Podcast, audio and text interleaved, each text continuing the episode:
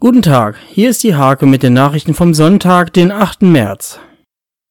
Zu einer Feierstunde hatte die türkisch-islamische Gemeinde eingeladen. Gemeinsam wollte man in Spitzen von Stadt, Land und Kirchenkreis den neuen Vorstand vorstellen. In den letzten drei Monaten sind beim Kreis 90 Anträge von älteren Menschen eingegangen, die sich die Heimunterbringung nicht mehr leisten können. Auslöser ist eine geänderte Gesetzeslage. Unweit des Maschsees in Hannover lädt das Landesmuseum zu einer Weltenreise ein. Die Hake am Sonntag verlost unter ihren Leserinnen und Lesern fünf Familienkarten.